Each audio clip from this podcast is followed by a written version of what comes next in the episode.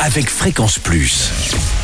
Surprenez votre famille et vos amis grâce au grand chef de Bourgogne-Franche-Comté. Cette semaine, je suis à Saint-Vite, dans le Doubs, entre Dole et Besançon, en compagnie du chef Thibaut Etienne, dans les cuisines du restaurant Le Prélude. Bonjour chef. Bonjour Charlie. Alors, nous partons pour un premier épisode sur une recette apéritive, comme chaque fois. Et cette fois-ci, vous nous proposez un croustillant de gardon et sa sauce cocktail. Tout à fait. Bon, des gardons, vous avez pêché vous-même? Les gardons, on peut les pêcher soi-même, oui. Bon, pas vous. Il faut connaître un bon pêcheur. Bon, bah très bien. Alors, comment on prépare ce, ce gardon? Alors tout simplement, il nous faut euh, donc un petit filet euh, de poisson euh, de lac, de lac de chez nous. Mhm. On va avoir besoin de, alors, de feuilles de briques ou de feuilles de philo, selon ce qu'on trouve. Donc, la feuille de brique, ça se trouve en grande surface, facile. Ça peut se trouver en grande surface facilement, ou alors on peut même trouver des, des substituts dans les magasins spécialisés asiatiques. D'accord. On aura besoin de beurre clarifié et un peu de fromage blanc avec une pomme Granny Smith et quelques épices pour faire une sauce cocktail. D'accord. Alors, allons-y. Alors, euh, bah, tout simplement, on va prendre nos petits filets de, nos petits filets de poisson qui seront, euh, qui seront déjà préalablement lavés et nettoyés. Mhm. Euh, si on n'a pas de gardon, on peut aussi bien prendre de la perchette ou alors même éventuellement s'imaginer ça avec une sardine, une sardine à l'huile, une bonne sardine cuite à l'huile.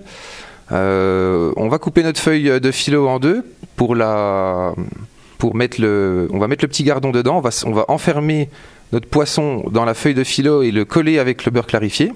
Et ça, on va le réserver au frais. Une fois que ça sera pris au bout de 10 minutes, on pourra les passer en friteuse très chaude. C'est ce qui va Ah, finir la cuisson et c'est ce qui va cuire notre poisson. Alors, ça va cuire le poisson et ça va faire la brique autour, alors. Voilà, ça va faire la brique autour. Donc dès qu'on a une jolie coloration, on les égoutte. On fait gaffe parce que c'est quelque chose qui est quand même assez fragile. Et on pense à mettre quelques grains de fleur de sel une fois sorti de la friteuse. À côté, on va préparer notre sauce cocktail. Alors tout simplement, prendre une cuillère à soupe de fromage blanc, euh, une pomme Granny Smith qu'on aura taillée en petits dés, mettre un peu de sel, un peu de poivre.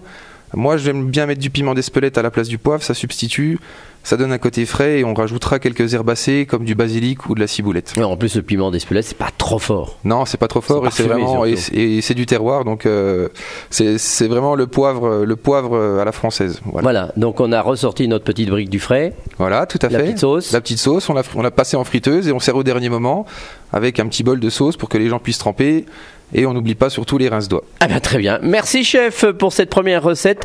Merci Thibaut Etienne ici au restaurant euh, Le Prélude à Saint-Vite. Prochain épisode, eh bien on retrouvera une entrée avec un œuf euh, de poule mollet et d'ici là, chouchoutez vos papilles.